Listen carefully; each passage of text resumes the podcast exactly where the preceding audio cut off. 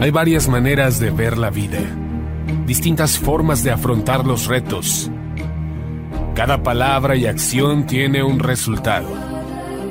Crisis o cambio. Imposibilidad u oportunidad. Derrota o victoria. Destino o decisiones. Culpabilidad o responsabilidad. Mentira o verdad. Víctima o vencedor. La diferencia se marca en los pensamientos, las ideas y las acciones. Esto es Mensajes de Victoria con Marco Tulio Carrascosa.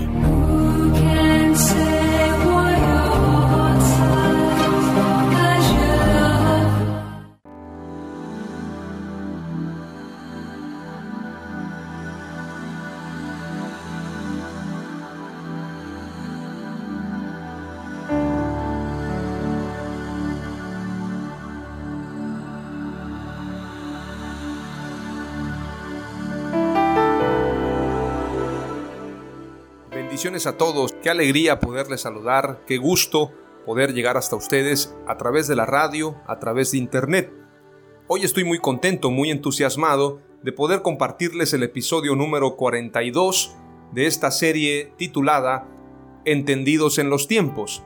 El episodio de hoy es una continuidad, podemos decir, del episodio de ayer. Ayer les compartí el título del episodio 41 con el nombre Ni una hora habéis podido orar, hablando precisamente de que una hora es lo mínimo que debemos orar y una vida de oración nos trae gran bendición. Además, perseverar en la oración muestra amor y diligencia de nosotros para con Dios. Una persona que ora, una persona que es diligente, muestra su compromiso con Dios a través de la oración. En este sentido, Yéndonos al episodio 42 de esta serie, quiero abundar más en el tema y el título de hoy, el episodio 42, se llama La oración es clave para la iglesia. Entendidos en los tiempos porque debemos también remontarnos al tiempo de la iglesia primitiva y reconocer que la clave en la iglesia fue la oración. Y la clave para hoy es la oración. Por esto el título del episodio número 42. La oración es clave para la iglesia. Ya desde el nombre estamos entendiendo que la oración es importantísima para poder tener éxito en nuestras labores ministeriales, en nuestra labor como cristianos, en nuestro trabajo como hijos de Dios en la tierra. Y le llamo trabajo porque requiere esfuerzo, requiere compromiso, requiere una entrega total y para esto se tiene que invertir tiempo, dedicación y verdaderamente la oración no solamente debe ser una disciplina, sino un placer y un lugar de refugio, un lugar de intimidad con Dios y un lugar donde podamos recargar fuerzas. Es necesaria la oración entonces para todo creyente, para todo cristiano. Es por esto importante compartirte hoy este mensaje y aprovecho a anunciarte que vamos ya a lanzar en próximos días la tercera serie titulada Los frutos del Espíritu o bien los frutos del Espíritu Santo. Y vamos a hablar en esta próxima serie acerca de tener ese fruto, de tener esos frutos en nuestra vida y poder dar testimonio a través de nosotros a través de nuestras acciones de que Dios vive en nuestras vidas, que seamos cartas abiertas, que seamos verdaderamente cristianos. Como declara el apóstol Pablo, ya no vivo yo, mas Cristo vive en mí. Y lo que vivo, lo vivo en la fe del Hijo de Dios, en la fe de Jesús. Aleluya. Hoy te compartiré tres palabras clave en este mensaje. La oración es clave para la iglesia y para esto vamos a ir a Lucas capítulo 11, verso 1 al verso 4, y luego vamos a compartir lo que dice también el libro de los Hechos. Vayamos rápidamente a Lucas 11. Este pasaje hace concordancia o hace referencia también con Mateo 6, 9 al 15 y Mateo 7, 7 al 11. Leemos lo que dice ahora en el nombre de Jesús, Lucas 11, verso 1 al verso 4. Aconteció que estaba Jesús orando en un lugar y cuando terminó uno de sus discípulos le dijo, Señor, enséñanos a orar, como también Juan enseñó a sus discípulos. Y les dijo, Cuando oréis, decid, Padre nuestro que estás en los cielos, santificado sea tu nombre, venga tu reino, hágase tu voluntad como en el cielo, así también en la tierra. El pan nuestro de cada día, dánoslo hoy. Y perdónanos nuestros pecados, porque también nosotros perdonamos a todos los que nos deben. O bien, en otra versión dice, a todos los que nos ofenden. Y no nos metas en tentación, mas líbranos del mal. Esta palabra, esta enseñanza de la oración, responde precisamente a la pregunta y a la petición que hacen los discípulos, diciéndole al Señor directamente, Señor, enséñanos a orar como también Juan enseñó a sus discípulos. En este sentido, los discípulos sabían de la clave de la oración. Ellos veían a Jesús, veían cómo Él se apartaba para orar, veían la fortaleza espiritual de Jesús y los diferentes milagros que se hacían a través de Jesús. Cómo Jesús hizo beneficios a la gente, multiplicando los panes y los peces, trayendo sanidad sobre los enfermos, resurrección de muertos, y aún en un momento cuando los discípulos no pudieron echar fuera un demonio, Jesús les dijo, a causa de vuestra poca fe no habéis podido echar fuera este demonio. Pero este género no sale sino con oración y ayuno. En este sentido, para nosotros desarrollar una vida de fe, una vida empoderada en el Espíritu Santo, debemos desarrollar una vida de oración y ayuno. Es imposible que nosotros podamos desarrollar toda nuestra capacidad espiritual sin oración y sin ayuno. Si Jesús lo hizo y Jesús es nuestro ejemplo, Él es el camino, Él es la verdad y Él es la vida, tú y yo tenemos que aprender a llevar una vida de oración, una vida de ayuno, para que podamos desarrollar entonces toda nuestra capacidad espiritual, todo lo que tenemos para Dios, todo nuestro talento. Esto solamente será posible a través de la unción y a través de una vida de oración. La primera palabra clave que te comparto tiene que ver con este pasaje y es la siguiente. Aprendamos a orar como Jesús nos enseñó.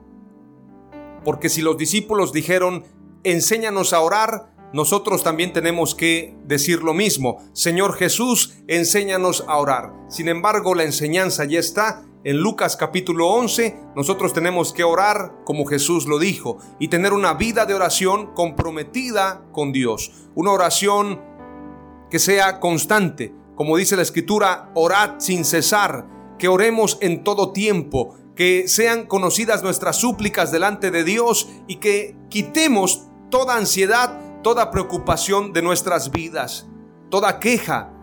A veces acostumbramos nuestra boca a hablar palabras de queja, palabras de desánimo, palabras de desilusión. Aprendamos mejor a orar y llevar todas estas necesidades al altar de Dios. Llevemos toda preocupación y toda ansiedad a la oración a nuestro Dios para así despojarnos de todo peso, de todo pecado que nos asedia y así podamos correr con libertad la carrera de la fe. Por esto es importante que aprendamos a orar como Jesús nos enseñó.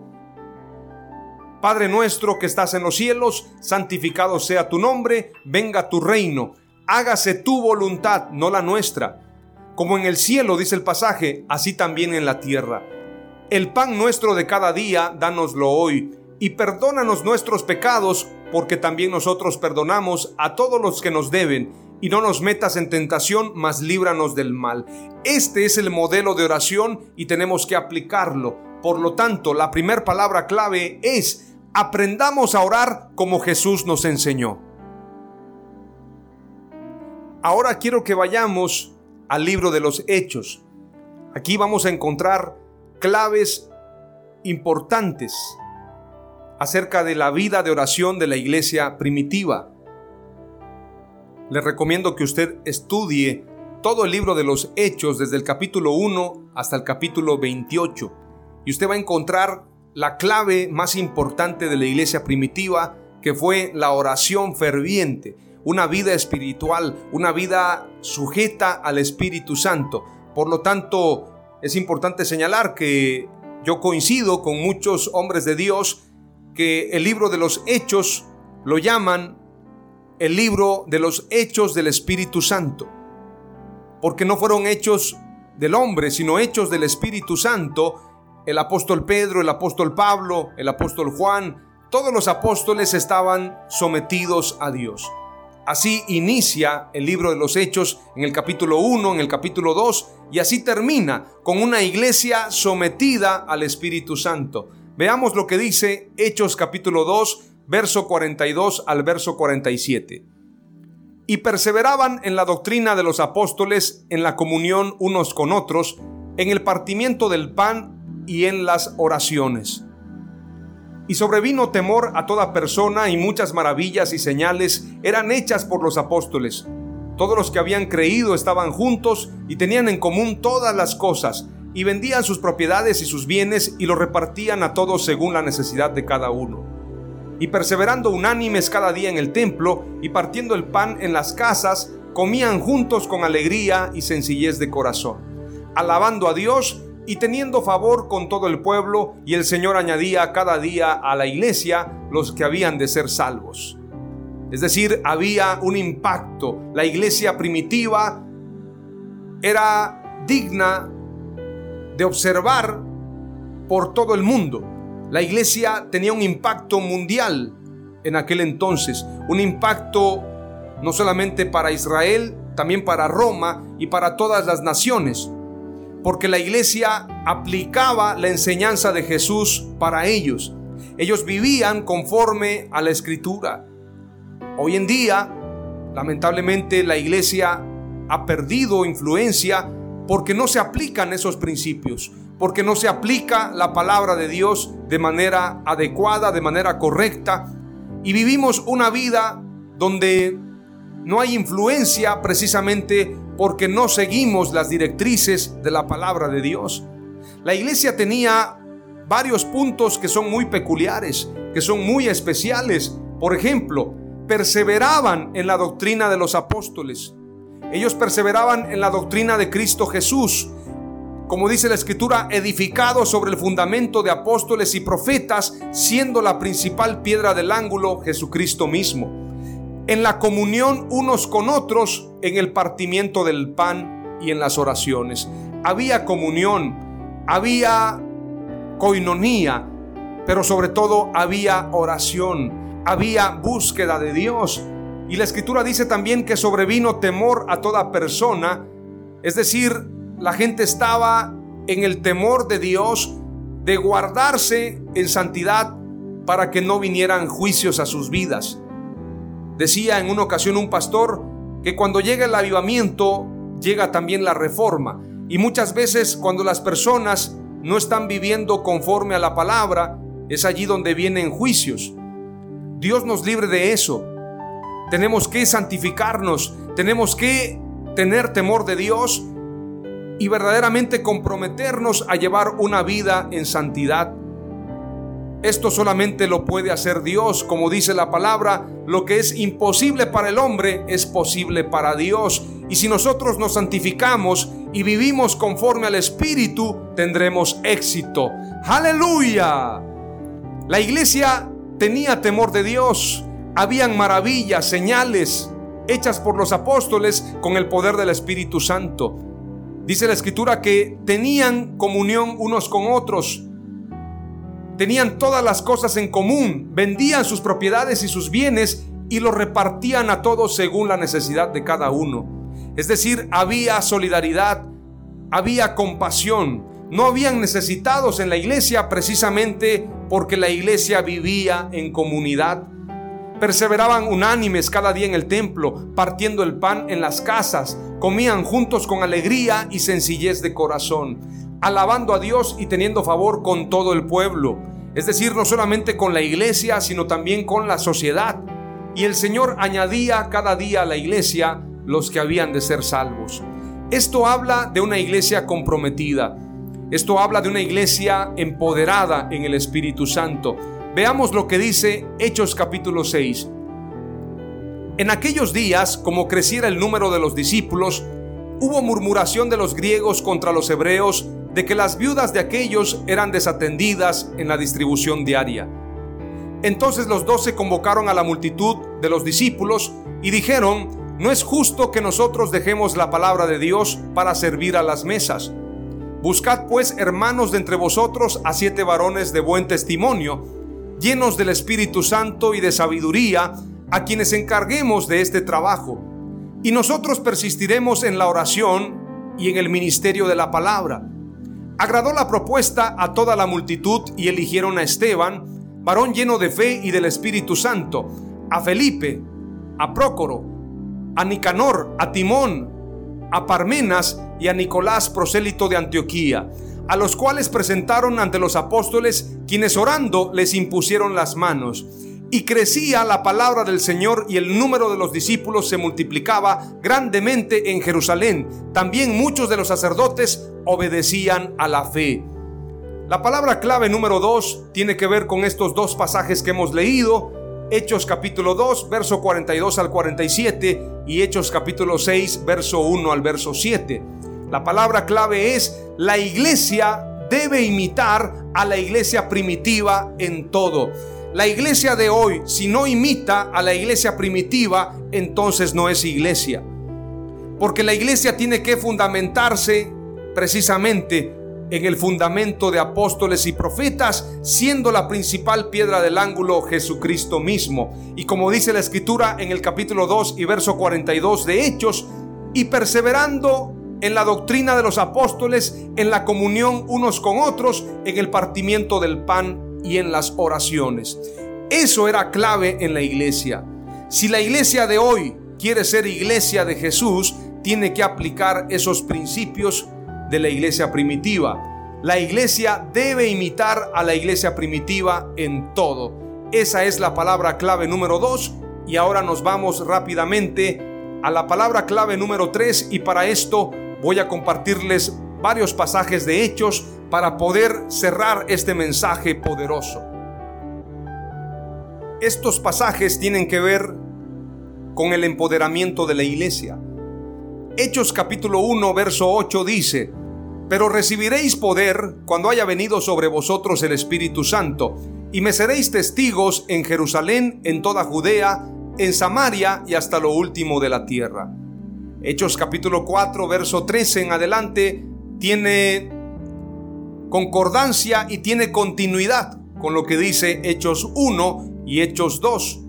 Precisamente después de que la iglesia es empoderada, y que la iglesia tiene esa llenura del Espíritu Santo, vienen varios acontecimientos importantes. Suceden varias maravillas que quedan registradas en el libro de los Hechos para testimonio a la iglesia mundial. Hechos capítulo 4, verso 13 en adelante dice, Entonces viendo el denuedo de Pedro y de Juan, y sabiendo que eran hombres sin letras y del vulgo, se maravillaban y les reconocían que habían estado con Jesús. Es decir, no eran hombres letrados, hombres de universidad, hombres de doctorados, pero sí habían estado con Jesús. Y eso marcó la diferencia. Verso 14 dice, y viendo al hombre que había sido sanado, que estaba en pie con ellos, no podían decir nada en contra. Entonces les ordenaron que saliesen del concilio y conferenciaban entre sí, diciendo, ¿qué haremos con estos hombres? Porque de cierto señal manifiesta ha sido hecha por ellos, notoria a todos los que moran en Jerusalén, y no lo podemos negar. Sin embargo, para que no se divulgue más entre el pueblo, amenacémosles para que no hablen de aquí en adelante a hombre alguno en este nombre. ¿En cuál nombre? En el nombre que es sobre todo nombre que se nombra en cielo, en tierra y debajo de la tierra. En el nombre de Jesús. Aleluya. Verso 18 dice, y llamándolos les intimaron que en ninguna manera hablasen ni enseñasen en el nombre de Jesús. Mas Pedro y Juan respondieron diciéndoles, juzgad si es justo delante de Dios obedecer a vosotros antes que a Dios, porque no podemos dejar de decir lo que hemos visto y oído. Eso es tener de nuevo.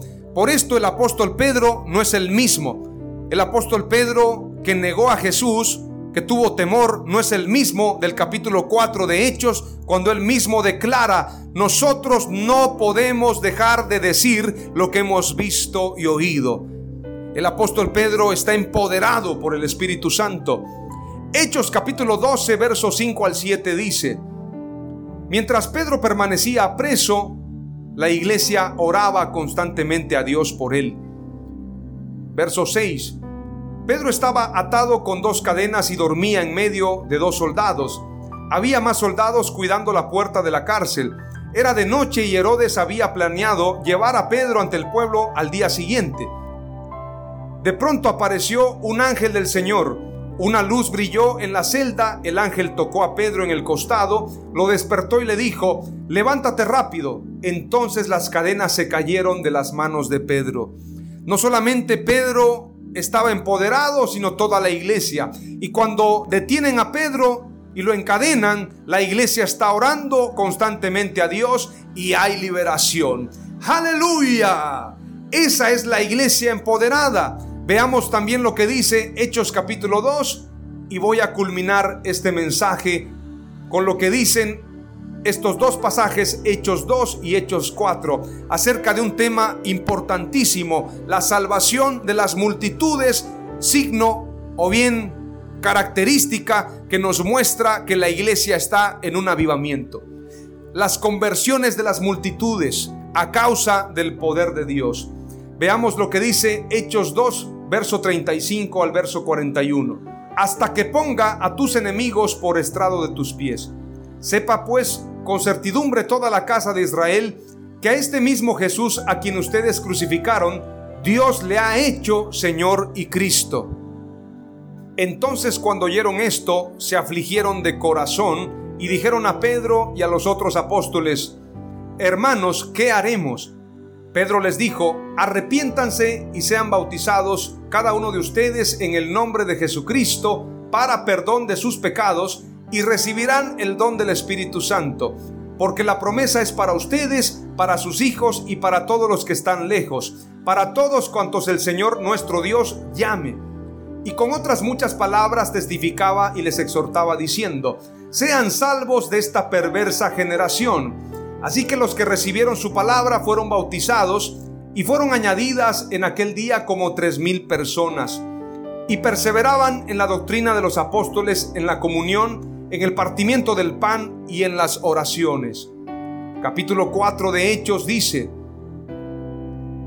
Hablando ellos al pueblo, vinieron sobre ellos los sacerdotes con el jefe de la guardia del templo y los saduceos resentidos de que se enseñase al pueblo y anunciasen en Jesús la resurrección de entre los muertos. Y les echaron mano y los pusieron en la cárcel hasta el día siguiente, porque era ya tarde. Los saduceos recuerden ustedes que no creían en la resurrección. Y uno de los factores importantes en la resurrección es las maravillas o son las maravillas y los milagros que suceden porque demostramos que Jesús está vivo a través de sus milagros y sus señales. Por esto los saduceos se molestaban porque veían las señales y milagros que los apóstoles hacían. Y ellos mismos declaraban, no somos nosotros, sino es el Espíritu del Nazareno que está obrando en nosotros para traer estos milagros. Aleluya. Y les echaron mano y los pusieron en la cárcel hasta el día siguiente porque era ya tarde. Pero muchos de los que habían oído la palabra creyeron y el número de los varones era como cinco mil. Imagínense primero tres mil, luego cinco mil y así se convertían miles y miles al Evangelio. Verso 5. Aconteció al día siguiente que se reunieron en Jerusalén los gobernantes, los ancianos y los escribas, y el sumo sacerdote Anás y Caifás y Juan y Alejandro, y todos los que eran de familia de los sumos sacerdotes. Y poniéndoles en medio les preguntaron, ¿con qué potestad o en qué nombre habéis hecho vosotros esto? Entonces Pedro, lleno del Espíritu Santo, les dijo, gobernantes del pueblo y ancianos de Israel, puesto que hoy se nos interroga acerca del beneficio hecho a un hombre enfermo, de qué manera éste haya sido sanado, sea notorio a todos vosotros y a todo el pueblo de Israel que en el nombre de Jesucristo de Nazaret, a quien vosotros crucificasteis y a quien Dios resucitó de los muertos, por él este hombre está en vuestra presencia sano. Este Jesús es la piedra reprobada por vosotros los edificadores, la cual ha venido a ser cabeza del ángulo. Y en ningún otro hay salvación, porque no hay otro nombre bajo el cielo dado a los hombres en que podamos ser salvos. Entonces viendo el denuedo de Pedro y de Juan, y sabiendo que eran hombres sin letras y del vulgo, se maravillaban y les reconocían que habían estado con Jesús. La palabra clave número 3 es la siguiente. Una iglesia de oración es una iglesia poderosa y de impacto. Las tres palabras clave de hoy son, aprendamos a orar como Jesús nos enseñó. La iglesia debe imitar a la iglesia primitiva en todo. Y la palabra clave número tres es, una iglesia de oración es una iglesia poderosa y de impacto. Oramos a Dios. Padre amado, te damos gracias por este tiempo reconocemos la importancia de la oración. Te pedimos, Padre, que nos enseñes a orar y que podamos orar conforme a tu palabra. Que oremos con denuedo, que oremos en base a lo que tú declaras, que oremos como tú nos enseñaste en el Padre nuestro. Padre, también te pedimos que la iglesia de hoy aprenda a imitar a la iglesia primitiva que vivía conforme a lo que tu palabra enseña y dice y que entendamos que la iglesia, para ser poderosa y de impacto, tiene que ser una iglesia de oración. Te damos gracias, Padre, y te pedimos que nos concedas éxito a través de la oración. En el nombre de Jesús. Amén. Aleluya.